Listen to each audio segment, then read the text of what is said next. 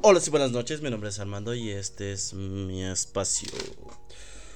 Uh, otro capítulo más, otro episodio más acerca de este bonito podcast, ¿no? Este bonito espacio que pues me ayuda a compartir todo tipo de ideas. Em, primero que nada quiero agradecer a la gente que vio el capítulo anterior en YouTube porque eh, pues casi llega a 100 personas, que eso es bastante. Para mí es bastante y se agradece siempre, ¿no? Eh, el día de hoy pues vengo a repetir un poco la dinámica de del material anterior, del episodio anterior. Ya que me gustó mucho esta parte de comentar aquello que queda como que pendiente o para complementar eh, lo del episodio anterior. Pues agregarlo un poco o hablar un poco acerca del tema y terminarlo. Después de ello voy a hablar del tema de este episodio que es la insuficiencia. Insuficiencia. No soy suficiente persona para poder decirlo bien. La insuficiencia, más que nada enfocada en lo laboral. Eh, eh, quiero hablar un poco acerca de este sentir, este sentimiento que puedo percibir eh, pues precisamente por ser quien soy, ¿no? Por estar en esta etapa de eh, salida de la carrera y ya no solamente pues en mi carrera, sino en general, pues mi generación o la generación con la que yo crecí, pues la mayoría o ya gran parte de pues, la gente que conozco está terminando lo que son sus carreras y pues se enfrentan a estas ideas de ¿Soy suficiente para mi carrera? Tal vez siempre fui malo, tal vez no sé nada al respecto, pero también obviamente quiero matizarlo y hablar un poco y reflexionar un poco alrededor de este concepto de la insuficiencia. Pero bueno, empecemos, ¿no? Eh, al respecto del video anterior, pues es, lo digo, estoy muy agradecido, creo que el título lo daba para llamar un poco la atención, ¿no? Este, esta idea de la idealización. Y quiero, pues, como que comentar una parte o una idea que dejé sin comentar. Eh, sí, llegué como que a la conclusión después de volver a escuchar el material. Y, y, bueno, ya era una idea que tenía, pero no sabía cómo que concretarla. Eh, y me gustaría saber su opinión al respecto de esta idea, ¿no?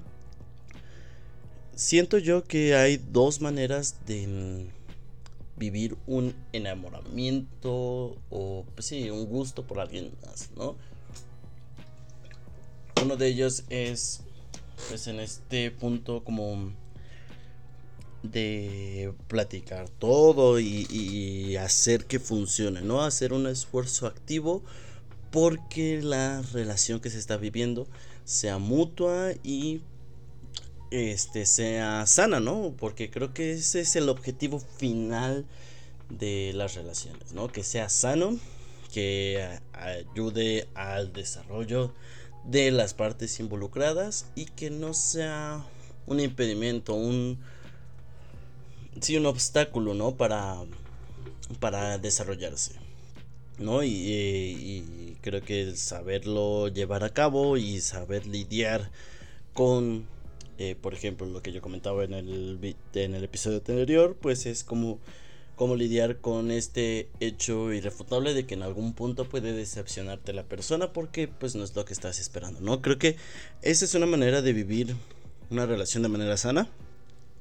Y también está otra forma, desde mi punto de vista, de vivir la relación, o bueno, vivir la relación, vivir como que un enamoramiento, un gusto, o como quieras llamarse, de manera sana y es en el plano ideal de las, de las cosas, ¿no? O sea, lo que comúnmente se, se puede concebir como eh, pues un amor platónico, ¿no?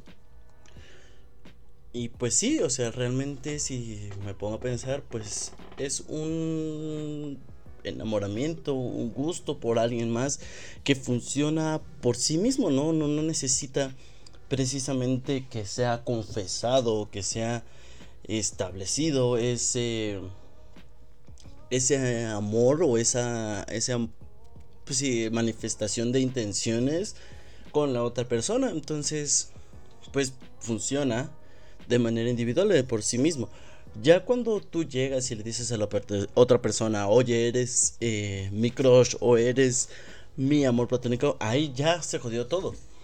Porque ya hiciste, ya mató todo lo platónico, ¿no? Ya todo lo ideal ya no está porque se está aterrizando la realidad. Y si la otra persona no responde de la manera que tú esperas, pues obviamente también ahí viene la decepción, ¿no? El por qué, eh, pues sí, tendrías que lidiar con el haber idealizado el momento en el que tú confesabas tu eh, amor o tu cariño, ¿no? Y pues tal vez la idealización funciona por sí sola, o sea, no, no, no es algo que debamos de simplemente eliminar sí porque sí. Tal vez en algún aspecto puede ser positivo, simplemente idealizar algo, ¿no? Como no querer meterte o por saber todas las implicaciones que tiene el relacionarte con alguien, pues simplemente dejarlo en el plano ideal de las cosas. Puede ser hasta sano, simplemente saber lidiar con tus idealizaciones y que no se transformen en fantasías un poco turbias, ¿no? Eso es lo que debemos checar, pero todo eh, pues depende mucho de lo consciente que seas y lo maduro que seas para manejar tus idealizaciones. Si requieres herramientas, pues, hey, terapia. este, no, es cierto, pero sí, creo que hay que quitarnos, o sea, el, cómputo global del episodio anterior, pues es que hay que quitarnos un poco el temor o el pavor que se tiene a la idealización y mejor saber utilizarlo, saber cómo lidiar con ello, ¿no? Pero bueno, eso respecto al episodio anterior, ahora vamos a empezar con lo de este episodio. Y es que llegué a la conclusión, o estoy en ese punto de mi vida en el que me doy cuenta que soy insuficiente oh, para ser psicólogo. Mm. un poco me burlo porque creo que este, esta sensación le llega a todos. O sea, llega un punto en el que tienes que parar y decir, wow, podré hacer esto al lo que decidí estudiar. Wow, estoy preparado para. Y ya no solamente en cuanto a estudios, también puede ser en en cualquier otro aspecto, ¿no? Por ejemplo, si eres artista, es como, ¡wow! Mi arte será lo suficientemente bueno, podré vivir de mi arte. O cualquier otra cosa, ¿no? O sea, creo que siempre viene esta pregunta, ¿no? Siempre viene esta sensación eh, de preguntarse si soy suficiente para. Hay quienes no, hay quienes no la tienen, ¿no? Hay quienes pueden creer que de toda su vida que siempre lo fueron y que nacieron con un talento especial para este, ser suficientes siempre, ¿no? O, inclusive superiores. Pero... Sí, o sea, estuve un poco rondando esta idea y me di cuenta que siempre lo fuimos, siempre fuimos insuficientes. Y siempre lo seremos. Siempre seremos insuficientes. Aunque tengamos miles y miles de años de experiencia. Eh, pues sí, como que tenemos una como tendencia a querer comernos el mundo, ¿saben? Em, y no sé, a veces de repente cuando te das cuenta de la realidad, pues te das ese tope contra la pared de decir como, oh, hmm, tal vez no pueda comerme al mundo de un bocado, ¿quién lo diría? y justo esto pues me, me, puso como que a pensar, ¿no? Un poco al respecto de cómo me siento yo, cómo percibo a las demás personas y llegué al punto de que realmente la pregunta viene en... Hay que cuestionar el término de suficiencia. O sea, sí, como que todo, todos utilizamos como que, ah, soy insuficiente, ah, pero, ¿quién dijo eso? O sea, ¿quién... O sea, sí tú, o sea, sí es tu voz, pero ¿qué, basado en qué ideas tú llegaste a la conclusión de que no eres suficiente. Y ahí el problema, ¿no? O sea, hay, hay muchas aristas en cuanto a este tema, ¿no? Y, sí, una, una de ellas es precisamente como que suficiente para quién. O sea, ¿quién dictaminó qué era lo que es ser suficiente en algo? Inclusive aquellas personas que se sienten suficientes, yo dudaría un poco. Estaría como dudoso de, sí, sí soy suficiente, sí estoy haciendo lo correcto. Porque vamos, puede llegar a alguien y decirte y hacerte sentir que eres suficiente, pero siempre y cuando estés, todas tus acciones, todo tu talento, todo lo que sabes hacer, esté dirigido en el objetivo que esa persona que, que te dice que eres suficiente, pues eh, sea favorable para ese objetivo, ¿no? O sea, sí, sí, por ejemplo, mi objetivo es mover una roca que hay en la entrada de mi casa y viene alguien que está igual de escuálido como yo y le pido ayuda, obviamente le voy a decir, no eres suficiente. Porque mi objetivo es mover esta roca. Pero, pues obviamente si viene alguien mamadísimo y me ayuda a mover la roca, pues obviamente le voy a, me voy a desahogar, eh, deshacer en halagos y voy a decir gracias, eres 10 de 10 como trabajador, porque yo lo que necesitaba es que movieras esa roca, ¿no? y justo, eh, eh, pues sí, es mucho ponerte a pensar, ok, soy insuficiente para qué, o sea no sé, muchas veces es como que, bueno, generas dinero. Eso te hace suficiente. O tu esfuerzo, tu trabajo está ayudando a crecer a la empresa y tener eh, mejores resultados. ¿no? Entonces, eres suficiente. O estás generando tantos empleos. Eres suficiente. Sí. O sea, no digo que no sea importante, obviamente es muy importante por la organización que tenemos actualmente. Pero creo que hay otros objetivos. Si, si pudieras pensarte como. Si pudieras ponerte a pensar en otros objetivos.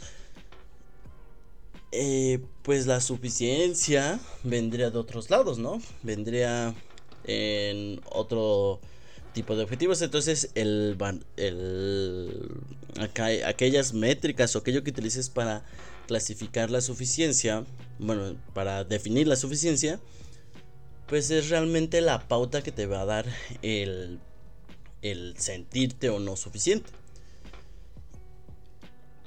Pero, creo que ahí viene el apartado como pesimista que dije al inicio.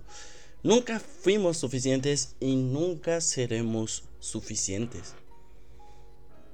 Y, es como, bueno, es que tuve, yo ya estoy ahorita haciendo mi, tesis y tuve una entrevista con una trabajadora de una escuela, de justo de un departamento de psicopedagogía.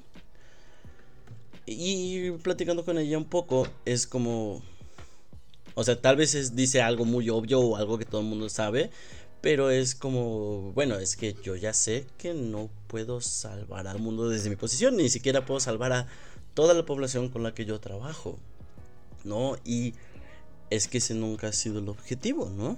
Nunca ha sido el objetivo como a resolverle la vida a todo el mundo. Y bueno, va platicando un poco más, pues obviamente, pues tiene ciertas condiciones, ¿no? el espacio laboral. Aunque tú vayas con esa idea de querer salvar el mundo, pues no es suficiente. ¿No? O sea, no, no hay las condiciones suficientes a menos que te acoples a un objetivo que pues tenga pues lo que son recursos ilimitados que también vemos, vemos si los recursos ilimitados son suficientes para ser suficiente, ¿no? Entonces, sí, creo que, pues si somos insuficientes, si toda la vida seremos insuficientes, hay que saber lidiar con esa idea, con esa decepción de ser insuficiente, ¿no? Justo y pues el episodio anterior trató de la idealización. Y sí, se habla mucho de la idealización en las relaciones de pareja, etc. Pero ¿qué hay de la idealización de ti como profesional? Sí, ¿cuántas veces no idealizaste o se idealiza, ¿no? ¿Cómo vas a ser? Y ya no como profesional, como adulto, ¿no? ¿Cuántas veces no se, se idealizó la vida adulta, se romantizó la vida adulta, ¿no? O sea, como no, yo cuando tenga tal edad voy a estar en tal punto y, tal y tal y tal. Y es ahí donde entra la insuficiencia. Bueno, desde como yo lo percibo, ¿no? Más que insuficiencia, creo que es el hecho de lidiar con el duelo de no ser aquello que idealizamos. Ajá. O sea, esa figura adulta que me proyecté ser o eh, ese lugar donde me proyecté estar. El no estar, el ya estar cerca y no estar, lejos de, de, de ser como, bueno, vamos a aceptar que no hemos llegado a ese lugar en este momento, pero pues vamos a ver de aquí en adelante qué se puede hacer. No, es como que se lidia con es que no soy, no estoy llegando a ser aquello que, había proyectado ser. Es que, ¿qué estoy haciendo? Es que yo veo a los demás y ya van más adelante que de mí. Y créeme, o sea, yo me pongo a pensar en esas personas que decimos están adelante de mí, seguramente están viviendo algo similar. Porque tal vez se proyectaban en un, en un punto diferente, acorde a sus condiciones, en el que están ahora y también se sienten insuficientes, ¿no? Y, creo que es un poco el, saber lidiar con ese duelo, porque nadie te dice que hay un duelo respecto a aquella persona que quería ser que no eres o no estás siendo. Quienes cambian de opinión, pues la tienen un poco más fácil, ¿no? Porque en el camino dicen, bueno, sí, había idealizado esto, pero que cambié de opinión y ahora quiero esto, venga, vamos. Sí, es un poco más sencillo, pero ¿qué hay con aquellas personas que aún ya llegando al punto en el que están, querían ser aquello que proyectaron? ¿No? Entonces, te, te da muchas pláticas para lidiar con respecto al duelo de perder a alguien más, de perder una mascota, inclusive de perder un trabajo, de dejar la escuela, pero jamás te preparan para un duelo personal, o sea, de, de alguien que tú querías ser o algo que tú querías vivir, ¿no? Entonces como profesional o como adulto, te proyectabas en ese punto de manera distinta y viene la decepción, ¿no? Viene esta sensación de no ser suficiente porque aquello que prometiste ser no eres. ¿No? ¿Y qué se hace ahí, no? ¿Quién, quién, ayuda a la gente a, a sentirse a gusto con aquello que son ahora? ¿No? O sea, creo que poco se habla de ese aspecto de la insuficiencia, ¿no? Eh, sí, y, justo también quiero hablar de la gente que se siente suficiente. ¿No? O sea... Creo que inclusive es, desde mi punto de vista, arrogante y un error sentirte suficiente. Creo que el estar consciente de la realidad que se está viviendo actual a nivel global es saberte insuficiente ante las situaciones, ¿no? A menos que seas élite mundial, y es que dudo total y completamente que alguien élite mundial esté escuchando esto, pero a menos que seas élite mundial, eres insuficiente. Se es insuficiente.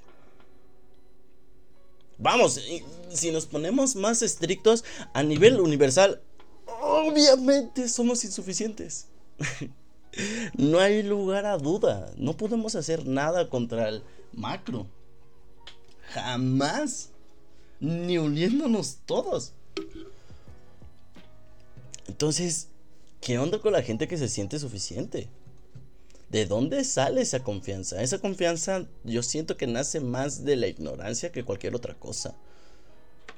O sea, creo que sentirte suficiente, eh, pues, no sé, me, me deja frío. Siento que no permite el crecer, no permite el aprender más. Porque es como, yo soy el bueno aquí o la buena aquí, ¿no? Entonces, no necesito más, soy suficiente. No, creo que debemos aprender a vivir con esa insuficiencia y que no sea una insuficiencia que aprisione, ¿no? O sea, es como que hay que aceptarlo, hay que ser conscientes de ello, pero tampoco vivir en ese bucle de depreciación, ¿no? O sea, Vamos, no estoy diciendo como que venga a todos siéntanse insuficientes, tú insuficiente, tú insuficiente, tú insuficiente. No, es, ok, lo soy, pero pues quiero mejorar en este aspecto, quiero hacer esto, quiero desarrollarme de por este lado. Y que cuando lo estés haciendo no te preguntes, ¿seré insuficiente? Eh, ¿Lo lograré? No. De entrada ya no lo eres, ¿no? O sea, que sea eso como un no motivante, un como vamos, hay que cambiar un poco este la mentalidad, no no no enfrascarte en uff, qué tan bueno seré. Pues no, no, no que serás lo suficientemente bueno. O sea, para llegar como una totalidad así perpetua. Creo que es como que pensar un poco, ¿no? En hasta dónde quiere llegar, hasta dónde quiero llevar mi vida, qué es lo que quiero hacer con lo que sé, ah, cuál es mi objetivo. Y planteártelo y replanteártelo y saber lidiar con el hecho inminente de que tal vez un objetivo se pierda. Hay que saber lidiar con eso, saber lidiar con los duelos que provoca el idealizarte como persona, como adulto. ¿no? Idealizar tu vida. Que ahí también vamos a dejar de idealizar, nada más vivir el día a día. Sin un objetivo, nada más que nos mueva la corriente.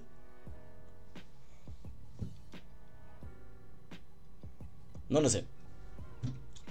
Esa es eh, la reflexión del episodio del día de hoy. Agradezco mucho a las personas que hayan escuchado. Me ayudaría mucho que pudiera compartir eh, por todos lados mi espacio porque poco a poco va creciendo y eso me agrada. Pero pues se agradecería cualquier ayuda que se pueda tener. Mi nombre es Armando y este fue mm, mi espacio.